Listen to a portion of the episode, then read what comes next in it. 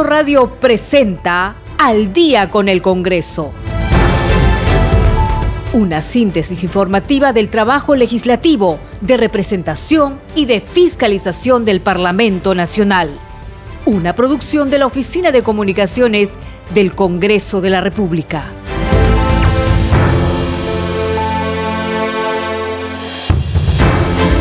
¿Cómo están amigos? Muy buenas noches. Les saluda Perla Villanueva. En los controles se encuentran Franco Roldán y Rafael Cifuentes y ya estamos listos para llevarles toda la información de la jornada informativa de hoy en el Parlamento Nacional. Estos son nuestros titulares. Mañana martes 10 de mayo se desarrollará la sesión plenaria del Congreso para elegir a los magistrados del Tribunal Constitucional. Son seis postulantes aptos que para ser elegidos requieren 87 votos de la representación nacional. En tanto, el miércoles 11 de mayo se interpelará al ministro del Interior Alfonso Chávarri y el jueves 12 al presidente del Consejo de Ministros Aníbal Torres y a los titulares de Energía y Minas Carlos Palacios y de Trabajo y Promoción del Empleo Betsy Chávez, respectivamente. Mañana martes 10 de mayo la Comisión de Fiscalización presentará el informe preliminar del caso Zarratea, en el cual se solicitará ampliar dicha investigación por un plazo de 30 días adicionales. En la Comisión de Relaciones Exteriores, el congresista Edwin Martínez sustentó la iniciativa legislativa que propone prohibir la ampliación del plazo de regularización migratoria. La congresista Diana González informó que el Congreso promulgará la ley que establece la cobertura inmediata a madres gestantes afiliadas a E-Salud.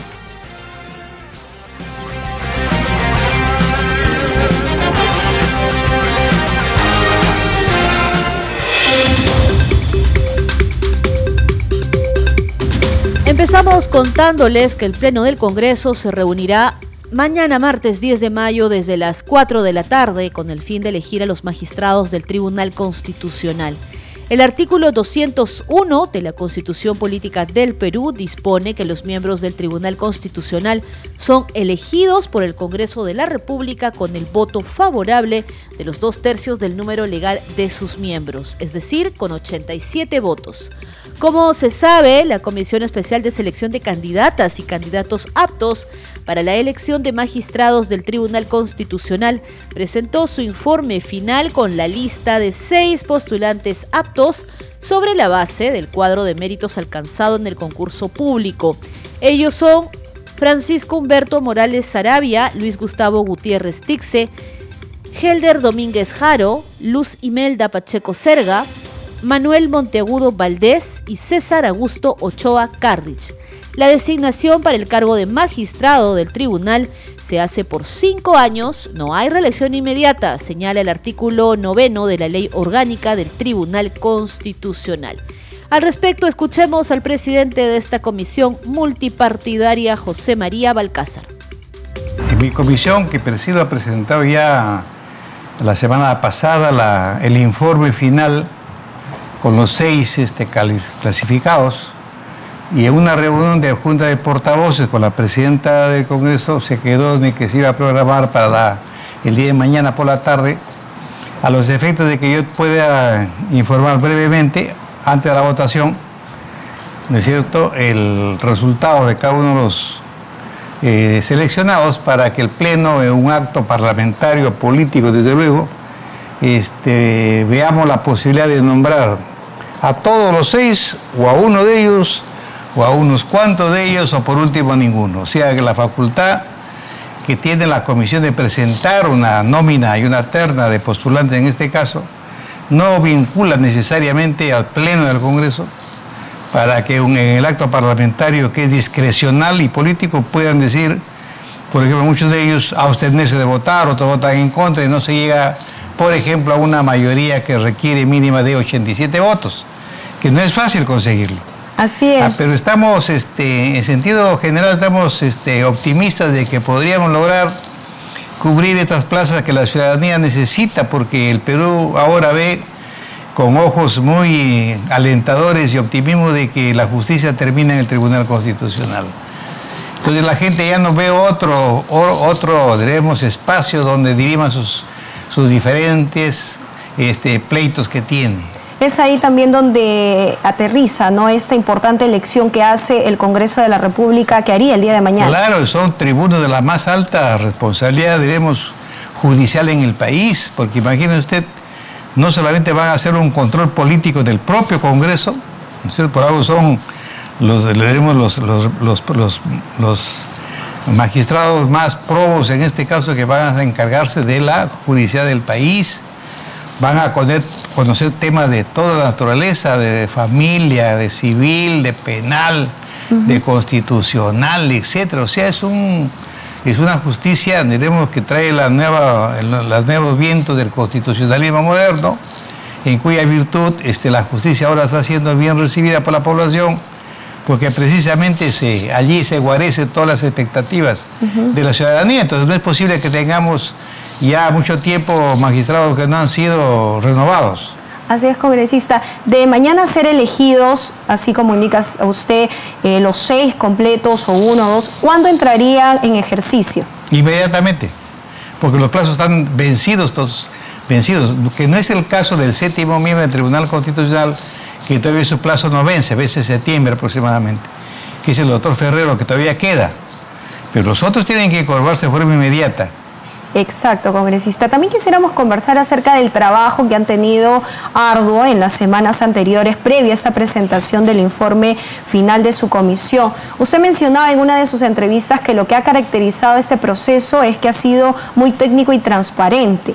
También lo compartido hace instantes, también conversábamos con el miembro de la comisión, el congresista Wilmar Helera, que ha sido secretario y quien nos ha acompañado también en este proceso. Sí, yo agradezco a la, a la comisión multipartidaria que se han portado a la altura de los acontecimientos que el país reclama. No ha habido recomendaciones ni que yo quiero una repartija, absolutamente. Hemos tratado de entrevistar y llevar la, la calificación de la forma más ponderada posible, objetiva desde luego, objetiva desde luego, dentro de la cual nos ha ayudado muchísimo el examen que han pasado los candidatos por el Colegio de Psicólogos. Y eso ha sido una gran novedad en la comisión que antes no se veía, de que ahí sale el perfil de cada candidato. Y eso nos permite ver quiénes realmente estaban aptos para ser candidatos finalistas. Congresista, no quería dejar de mencionar el trabajo eh, articulado y multipartidario que usted lo ha destacado hace instantes, ¿no? Porque si bien es cierto, esta comisión está conformada por todas las bancadas que se representan en el Pleno y es importante ese trabajo articulado que el día de mañana será, pues, estaremos también a la expectativa de este respaldo o no a esta Yo quiero agradecer mucho a los miembros de la comisión, de las bancadas diferentes, Fuerza Popular, Acción Popular, APP, todo lo que han participado Avanza País han participado con muy buena fe, pensando de que el país merece y que se puede llegar a consensos, que mi, comisión ha logrado eso, para lograr tener una nómina que el Congreso pueda, eh, ojalá, nombrarlos a todos los seis que hemos propuesto. Y de, eso me sentiría orgulloso si eso se produce mañana. Yo, vamos con la mejor este, disposición a hacer el informe y esperar dar al país, al Perú entero, eh, un nombramiento que este, responda a, ¿no es cierto? a una imparcialidad e independencia de una comisión que antes eran muy cuestionadas. Incluso yo recuerdo un paro de los ciudadanos cuando impidieron una repartija que fue pública ¿no? y que eso no debería repetirse en el país. Y se hemos cuidado mucho. De eso estoy orgulloso de haber pertenecido y presidido esta comisión.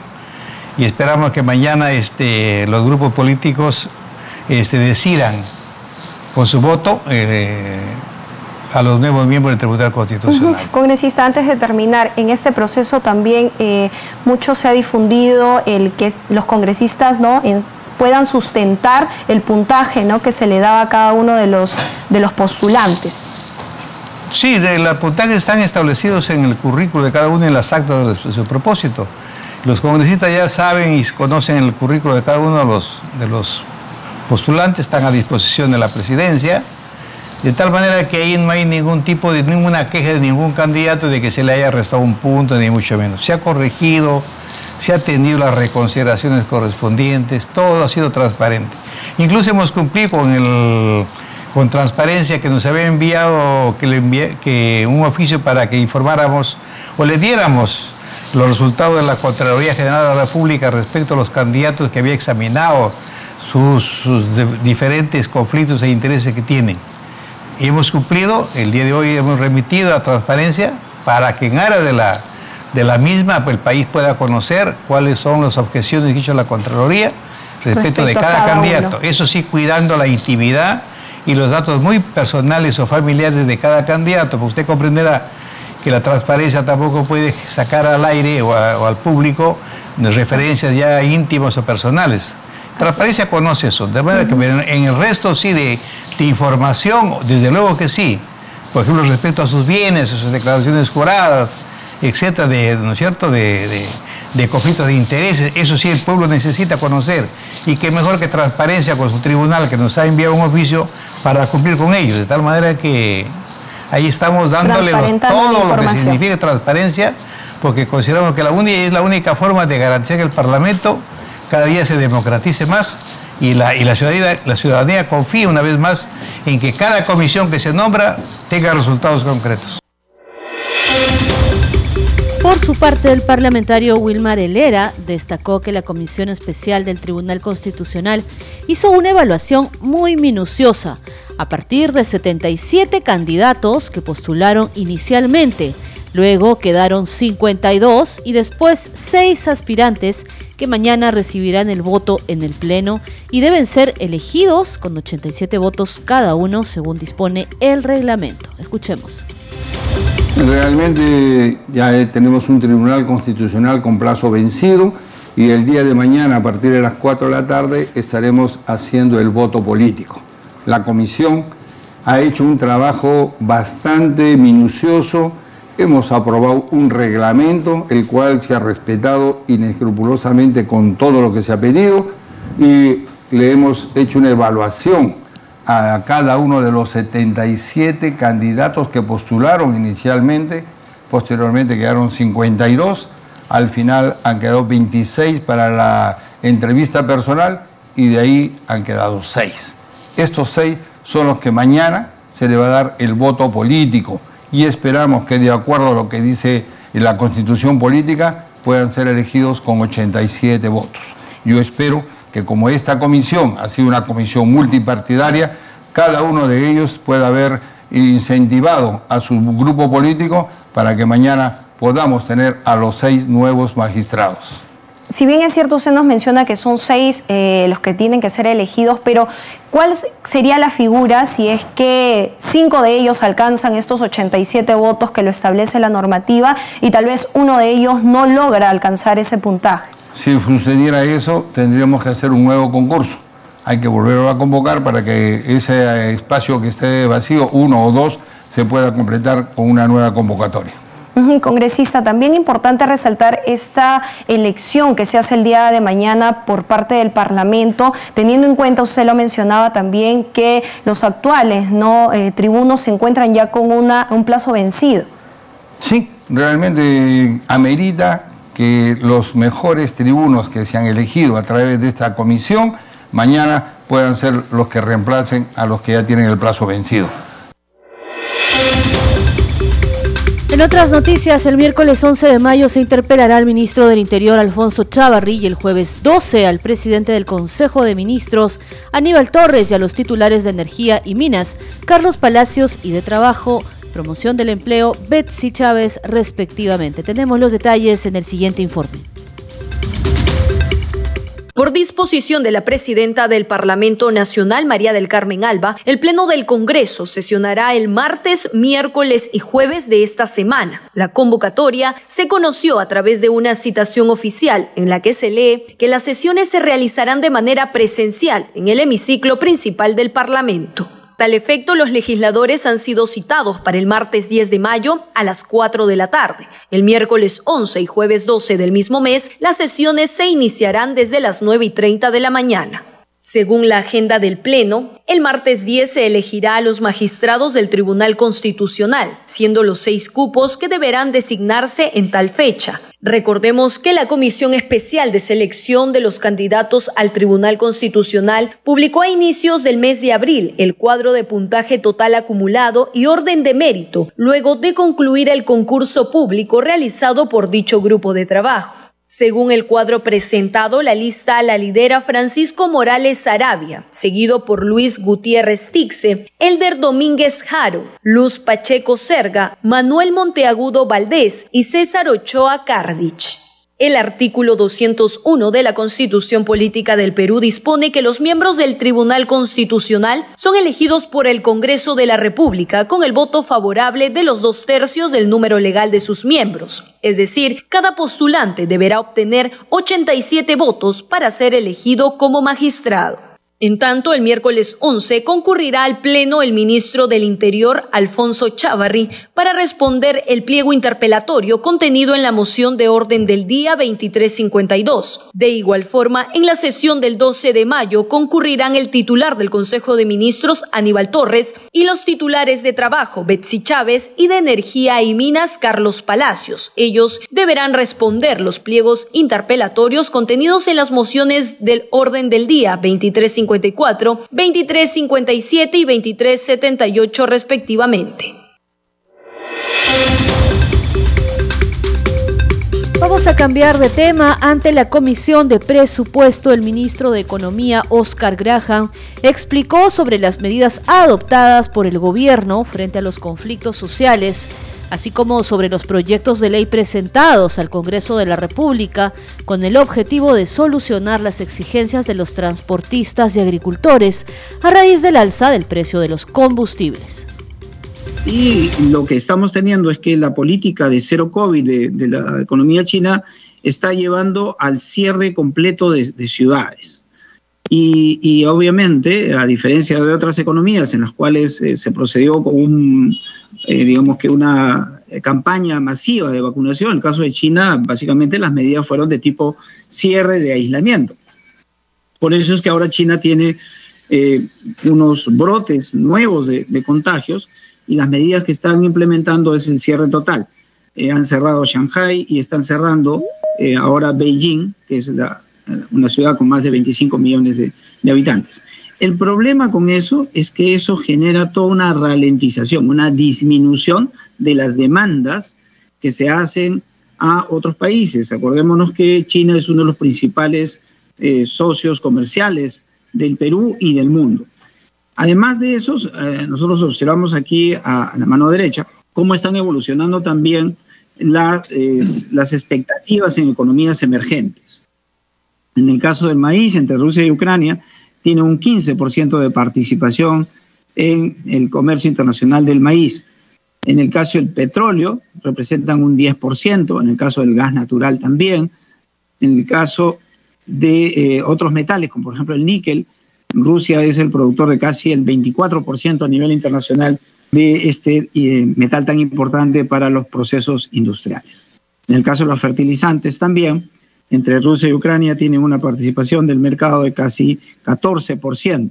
Entonces, definitivamente, al afectarse tanto la producción como la comercialización de estos insumos, termina afectando a las economías a nivel mundial. No importa si estas pertenecen al bloque europeo, al bloque asiático, al, bloque de América Latina, esto ha generado un incremento adicional al que ya se venía observando en meses anteriores. El ministro de Economía también detalló sobre cuál será el impacto presupuestal que estas medidas tendrán en el presupuesto del sector público para el año fiscal 2022.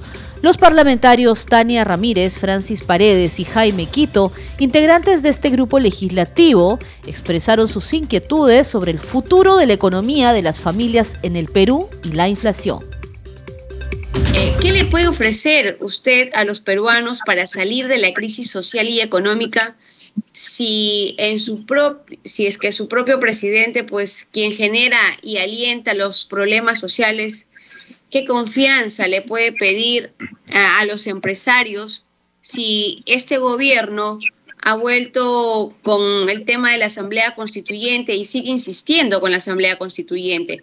¿Cómo quieren darle confianza al sector minero si ustedes han suplantado el proyecto Tía María de Conga, eh, si los ex premieres Guido Bellido y María Mirta Vázquez promovieron hasta y hasta justificaron las protestas antimineras en las Bambas, en Cuajones y en Antamina.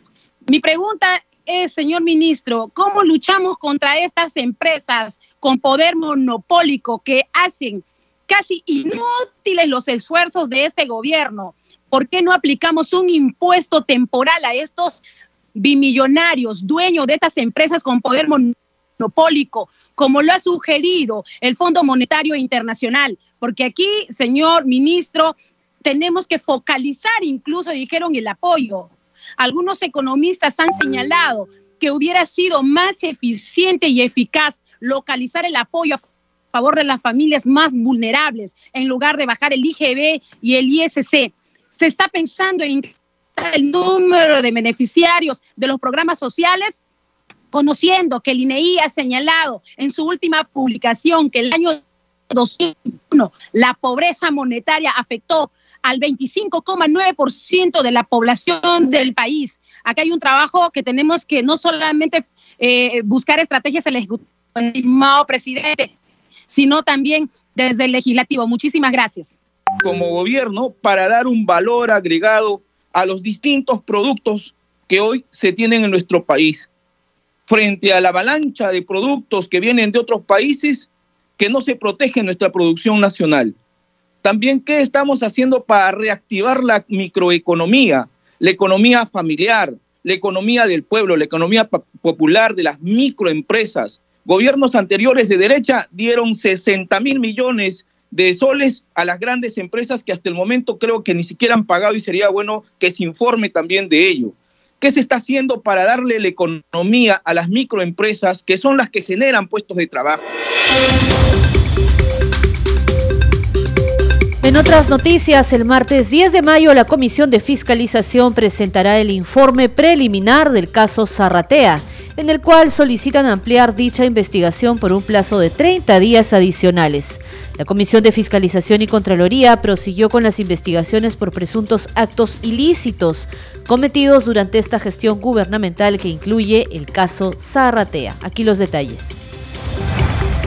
En el marco de las investigaciones por posibles ilícitos en los que podrían haber incurrido el presidente Pedro Castillo, ministros de Estado, altos funcionarios, exfuncionarios y empresarios, la Comisión de Fiscalización recibió el testimonio de Fermín Silva Cayatopa, director de la Clínica La Luz, quien dio cuenta de las reuniones sostenidas con el mandatario, a quien considera su amigo y paisano, a fin de plantearle mejoras para el país y bajar el precio del gas. Sobre Hugo Chávez Arevalo, exgerente general de Petroperú, dijo que nunca hubo ninguna recomendación, que solo lo conoció en Palacio de Gobierno como especialista en temas de hidrocarburos. En otro momento reconoció haberse reunido con Castillo en la casa de Zarratea en Breña en la época de campaña. Añadió que conoció a Fray Vázquez Castillo y a Gianmarco Castillo, sobrinos del mandatario, porque eran quienes resguardaban al entonces candidato Chotano. No he aportado dinero a la campaña del, del presidente Pedro Castillo y no he aportado dinero directa ni indirectamente a ningún partido político en ninguna campaña nacional y regional o municipal.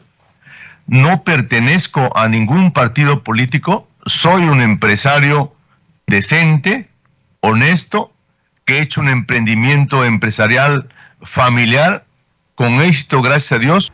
También participó de la sesión Alcides Villafuerte, exfuncionario de Provías, quien se acogió a su derecho de guardar silencio por encontrarse como imputado en el caso que investiga la segunda Fiscalía Anticorrupción.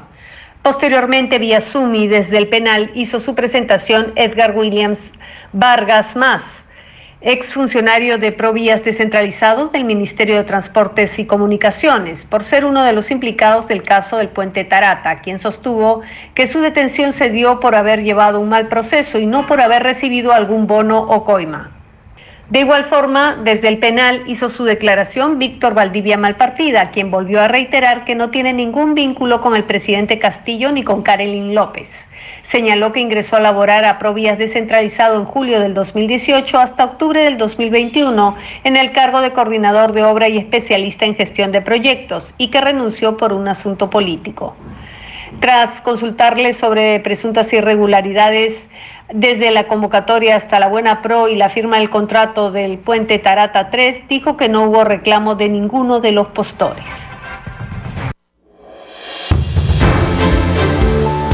Estás escuchando al día con el Congreso. Vamos a una breve pausa y regresamos con más noticias del Parlamento Nacional. Volvemos.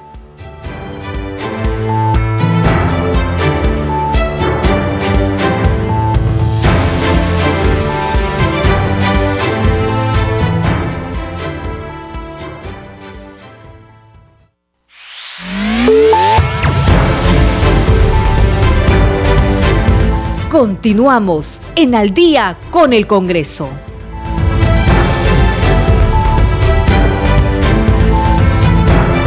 Bienvenidos, esta es la segunda media hora informativa de Al día con el Congreso. Vamos con nuestros titulares. Mañana martes 10 de mayo se desarrollará la sesión plenaria del Congreso para elegir a los magistrados del Tribunal Constitucional. Son seis postulantes aptos que para ser elegidos requieren 87 votos de la representación nacional. En tanto, el miércoles 11 de mayo se interpelará al ministro del Interior, Alfonso Chávarri, y el jueves 12 al presidente del Consejo de Ministros, Aníbal Torres, y a los titulares de Energía y Minas, Carlos Palacios, y de Trabajo y Promoción del Empleo, Betsy Chávez, respectivamente.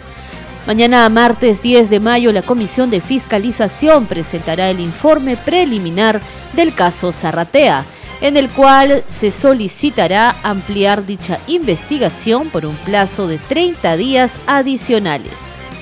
En la Comisión de Relaciones Exteriores, el congresista Edwin Martínez sustentó la iniciativa legislativa que propone prohibir la ampliación del plazo de regularización migratoria.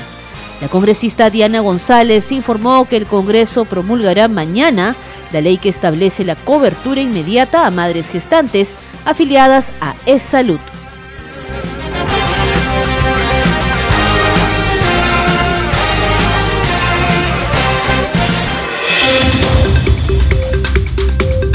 A través de su cuenta de Twitter, la congresista Diana González informó que el Congreso promulgará mañana la ley que establece la cobertura inmediata a madres gestantes afiliadas a E-Salud. Escuchemos parte de las declaraciones de la parlamentaria.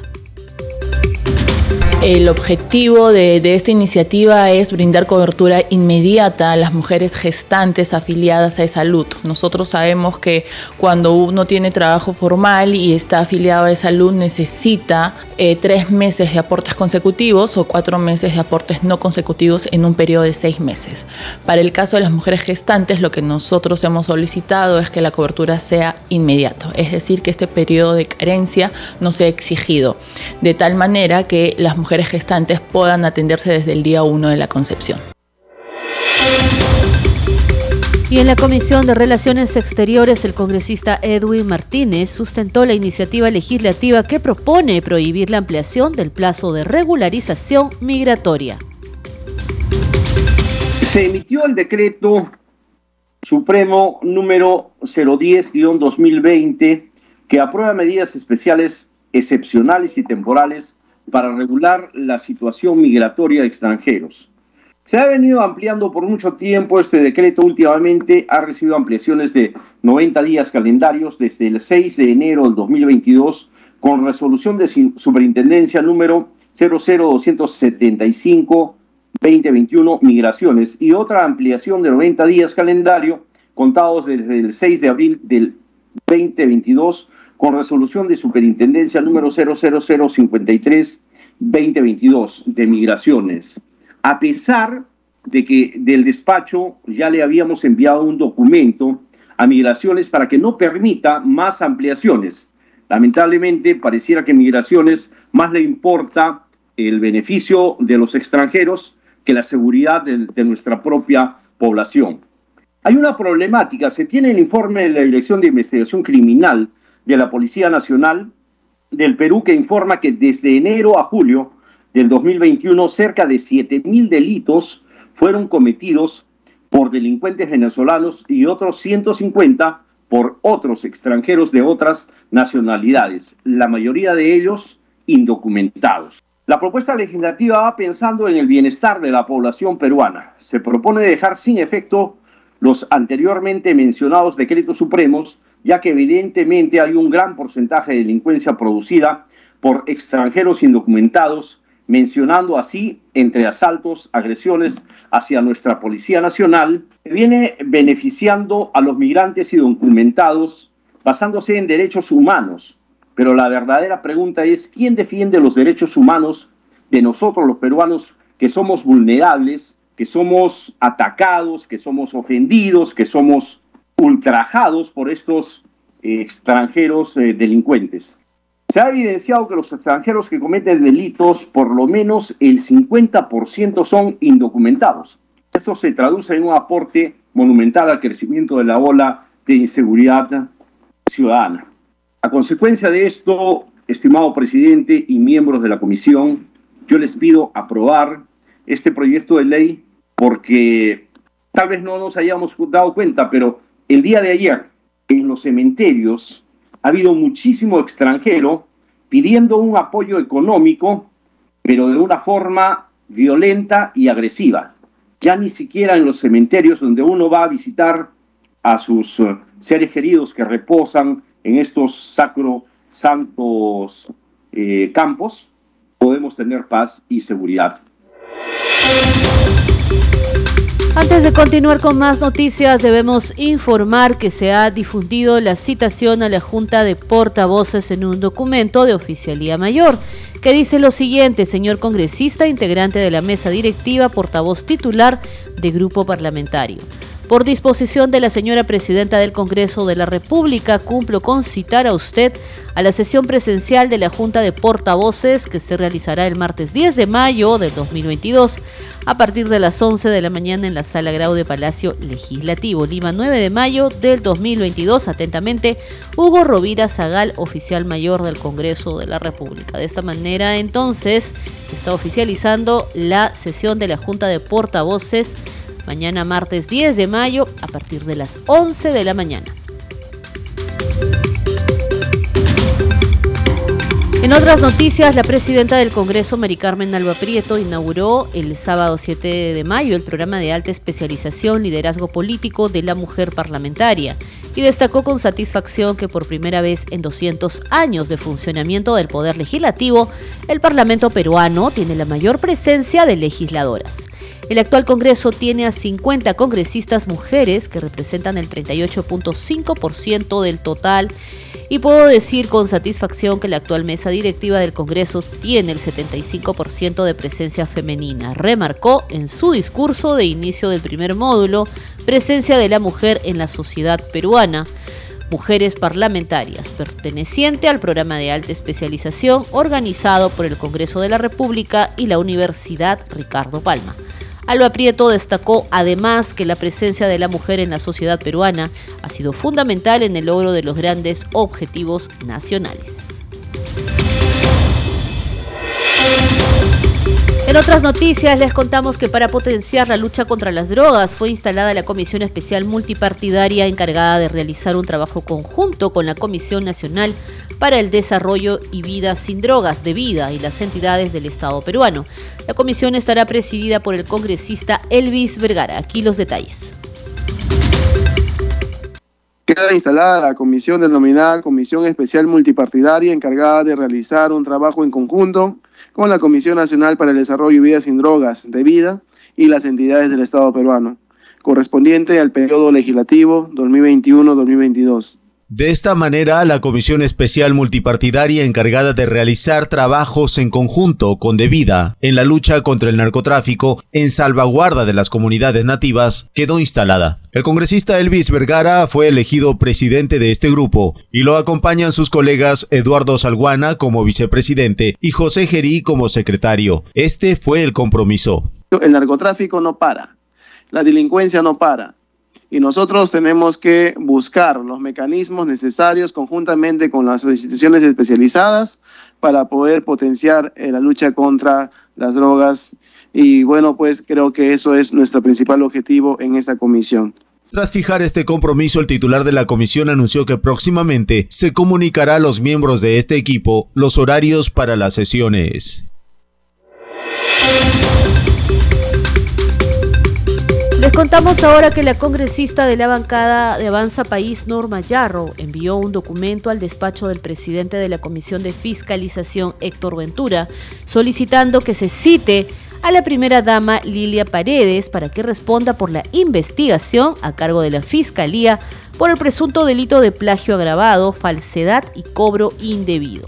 En el documento se indica lo siguiente, solicito a usted que se sirva a citar a la señora Lilia Paredes Navarro a fin de que brinde sus descargos respecto a este tema, considerando que desde que se hizo pública esta información, la primera dama no ha emitido ningún comentario o descargo sobre el tema. Es lo que se indica entonces en el documento y también se agrega, e incluso el señor presidente de la República, Pedro Castillo Terrones, omitió mencionarla en el comunicado oficial que emitió, donde intentó dar explicaciones sobre el tema, pese a que ella es coautora de la cuestionada tesis.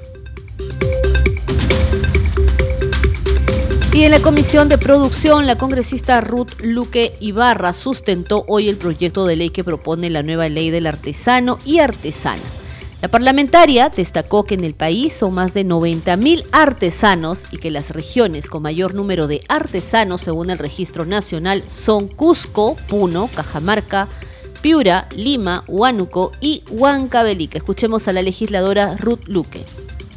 Bien saben, colegas, que tenemos actualmente un marco legal, que es la ley 29073, que es la ley del artesano y del desarrollo de la actividad artesanal una ley que fue promulgada en el año 2007 y que desde esa fecha hasta el momento no ha habido una, mm, eh, mejoras que permitan eh, contextualizar y recoger las preocupaciones actuales. Entonces, es en atención a eso que eh, decidimos presentar esta iniciativa legislativa y sabemos que además hay otras iniciativas legislativas también impulsadas por distintos colegas. Quiero señalar que, de acuerdo al Registro Nacional de Artesanos, al 2021 tenemos registrado 90.416 artesanos y artesanas en nuestro país, de los cuales el mayor porcentaje se encuentra en mi región. Son 15.000 artesanos aproximadamente registrados formalmente en este registro nacional, seguidos por la región de Puno, que son aproximadamente 11.000, Cajamarca y Piura, un poco más de 7.000, Lima, 6.000 y, y otras regiones que tienen entre 5.000 y 4.000. Lo segundo es que la actual crisis eh, de pandemia que hemos vivido a raíz del COVID ha permitido evidentemente evidenciar cuáles han sido los sectores que han requerido de reactivación y de apoyo económico. Y es precisamente el sector de artesanos y artesanas a nivel nacional que han requerido de eh, apoyo y de reactivación en esa medida. Y de, y de hecho, digamos, pese a los esfuerzos que se han dado, no han contribuido en una mejora significativa. Y cuando me refiero a artesanos y artesanas, colegas, eh, destaco esto porque em, actualmente, digamos, un porcentaje importante está compuesto por mujeres. Muchas veces eh, jefas de hogar, a cargo de familias y en esta pandemia lamentablemente han fallecido importantes maestros de artesanía sin reconocimientos y pasados al olvido. En mi región han fallecido, digamos, maestros de importancia en distintos ámbitos, en cerámica, máscaras, en fin, pero que lamentablemente, digamos, eh, no han logrado, digamos, los espacios de reconocimiento. Y es en este contexto y en este sentir que proponemos esta iniciativa legislativa, la cual hemos denominado una nueva ley del artesano y artesana, partiendo ya del marco legal existente que tenemos, que es la 29073, y proponiendo, digamos, tres líneas concretas que consideramos eh, fundamentales para el debate. En tanto, la Comisión de la Mujer aprobó por mayoría el predictamen que propone la ley que incorpora la alerta AMBER como medida para atender casos de desaparición de personas en situación de vulnerabilidad en el país. Eh, vamos a, ahora a hacer la votación de este predictamen con cargo a redacción de las propuestas hechas por los colegas congresistas. Eh, Señora secretaria, por favor, eh, sírvase a tomar el sentido del voto. Sí. ¿Cómo no, señora presidenta? Bajo su venia, efectivamente, eh, se va a proceder al voto del proyecto de ley 276 con cargo a redacción debido a que se va a incorporar dentro del texto sustitutorio lo señalado por la congresista Ruth Luque Ibarra y eh, por usted, señora presidenta, dentro de eh, los puntos y los articulados que nos ha mencionado. En ese sentido, eh, les voy a agradecer, señores parlamentarios, que su voto sea a favor, en contra o abstención. Rosángela Barberán Reyes. Favor. María Jessica Córdoba Lobatón. A favor. Pedro Martínez Talavera. A favor. Eh, señora Presidenta, con ocho votos a favor, recaído en el proyecto de ley 1276, ¿qué contexto sustitutorio propone la ley que incorpora la alerta AMBER como medida para atender casos de desaparición de personas en situación de vulnerabilidad? Muchas gracias. En el proyecto 1276, slide 2021 CR, ha sido aprobado por unanimidad.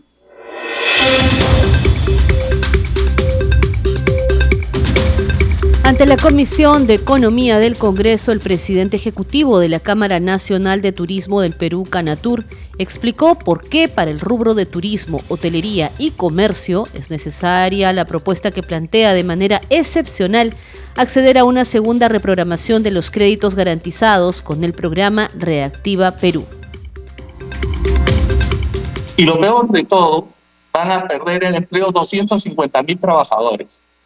Y el Estado va a tener que asumir entre el 80 y el 98% por la, por la garantía que ha puesto en sus colocaciones repos con la banca. O sea, 14 mil millones de soles que perdería el Estado porque simplemente no vamos a poder pagar porque no tenemos flujos. Y acá le puedo decir a los señores congresistas, en el sector turismo no tenemos la cultura del perro muerto. Al señor del BCR decirle también que eh, hay una, uh, un tema que él ha tocado, que es la cultura del cumplimiento de las obligaciones. Le puedo decir al señor eh, del BCR que nosotros hemos invertido más de 15 mil millones de dólares, MIPES, pymes, medianas, grandes, los últimos 12 años. Producto de nuestro esfuerzo, el 90% de las inversiones son nacionales son inversiones de microempresarios que tenían un taxi viejo, ahora tienen un taxi más moderno para trasladar un turista. Si tenían 10 mesas, ahora tenían 20 mesas para poder atender en sus restaurantes. Si antes tenían 50 habitaciones, ahora tienen 70, 80 habitaciones. Pero ¿qué es lo que ha sucedido? Se ha cortado el flujo de llegada de pasajeros. No tenemos pasajeros, no tenemos ingresos, consecuente estamos en una situación sumamente compleja. Lo peor de todo es que las calificaciones con la Superintendencia de Bancos y Seguros, si tú no estás al día, te dan una calificación y con la morosidad simplemente se incrementa. Hoy día mantenemos los niveles de confianza con los bancos, a los cuales hemos consultado. ASBANC ha sido consultada. El BCR, al señor Julio Velarde, nos hemos reunido con él. Y él, como le dije, don Julio, usted puede mirar los números y no le estamos mintiendo. Si hasta el año 2019 nosotros teníamos aproximadamente un movimiento de unos 5 mil millones de dólares que entraban al BCR como divisas limpias del turismo formal que entra al Perú y 6 mil millones de dólares que entraban por turismo interno, más de 11 mil millones, también es cierto que habían más o menos otros 10 mil millones de, de dólares que entraban al sistema informal porque lamentablemente hay un sistema informal, pero los que pagamos impuestos, los que estamos en, con un RUC, que estamos controlados por eh, la SUNAT, somos aproximadamente los que generamos esos, esos 12 mil, 11 mil y tantos millones de dólares todos los años. A esta hora vamos a escuchar nuestra secuencia Leyes aprobadas por el Congreso de la República. Leyes aprobadas por el Congreso de la República. En este episodio les presentamos la Ley 31375, que autoriza un crédito suplementario en el presupuesto del sector público para el año fiscal 2021 destinado a financiar intervenciones en el marco de la reactivación económica y dicta otras disposiciones. Mediante esta norma, se destinan 376 millones de soles en favor del Ministerio de Vivienda, Construcción y Saneamiento con el fin de financiar el bono familiar habitacional para la adquisición de viviendas a través del Fondo Mi Vivienda. Además, se autoriza al Ministerio de Vivienda a adquirir de manera preventiva módulos temporales de vivienda para la atención de la población que se vea afectada o damnificada a consecuencia de peligros generados por futuros fenómenos de origen natural o inducidos por la acción humana. El Congreso sí cumple con el país.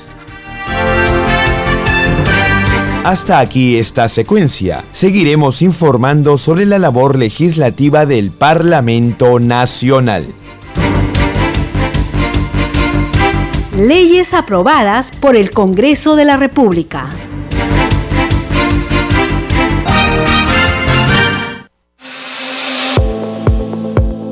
Congreso en redes. Ahora es momento de darle el pase a nuestra compañera Danitza Palomino. Danitza, buenas noches, adelante. Muchas gracias Perla. Vamos a dar cuenta de las publicaciones en las redes sociales. Iniciamos con la cuenta oficial del Congreso de la República.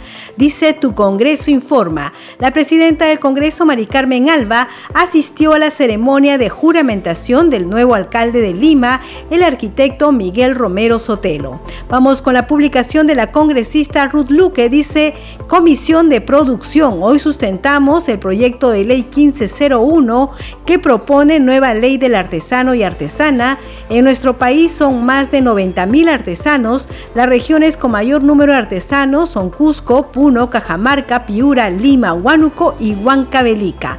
Vamos con la publicación de la congresista Diana González. Dice lo siguiente, mañana a las 9 a.m. en el Congreso de la República se firmará la autógrafa del proyecto de ley que establece la cobertura inmediata a las mujeres gestantes afiliadas a E-Salud. Vamos con la publicación de la Comisión Especial de Protección a la Infancia. Dice lo siguiente, ahora mesa de trabajo, seguimiento a los acuerdos sobre el reglamento de la ley del cáncer infantil. Solo con trabajo consensuado entre instituciones públicas y privadas podemos legislar y orientar políticas en favor de miles de niños y adolescentes con cáncer. Bueno, antes de retirarnos, Perla, recordarle a nuestros amigos oyentes que Congreso Radio está en las redes sociales. Nos pueden encontrar en Facebook como arroba radiocongreso.perú y en Twitter como arroba radio-congreso. Adelante con usted en estudios, Perla. Muchas gracias, Danitza Palomino. Antes de despedirnos, nuestros titulares.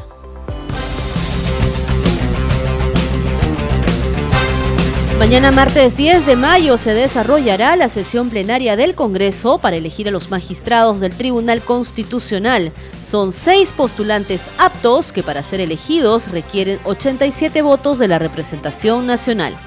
En tanto, el miércoles 11 de mayo se interpelará al ministro del Interior, Alfonso Chávarri, y el lunes 12 al presidente del Consejo de Ministros, Aníbal Torres, y a los titulares de Energía y Minas, Carlos Palacios, y de Trabajo y Promoción del Empleo, Betsy Chávez, respectivamente. Mañana martes 10 de mayo la Comisión de Fiscalización presentará el informe preliminar del caso Zarratea, en el cual se solicitará ampliar dicha investigación por un plazo de 30 días adicionales. En la Comisión de Relaciones Exteriores, el congresista Edwin Martínez sustentó la iniciativa legislativa que propone prohibir la ampliación del plazo de regularización migratoria. La congresista Diana González informó que el Congreso promulgará mañana la ley que establece la cobertura inmediata a madres gestantes afiliadas a E-Salud.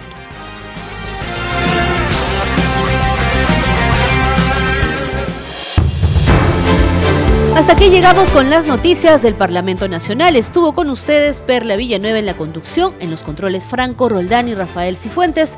Nos reencontramos mañana, martes, a partir de las 7 de la noche. Sigue en sintonía de Radio Nacional. Permiso.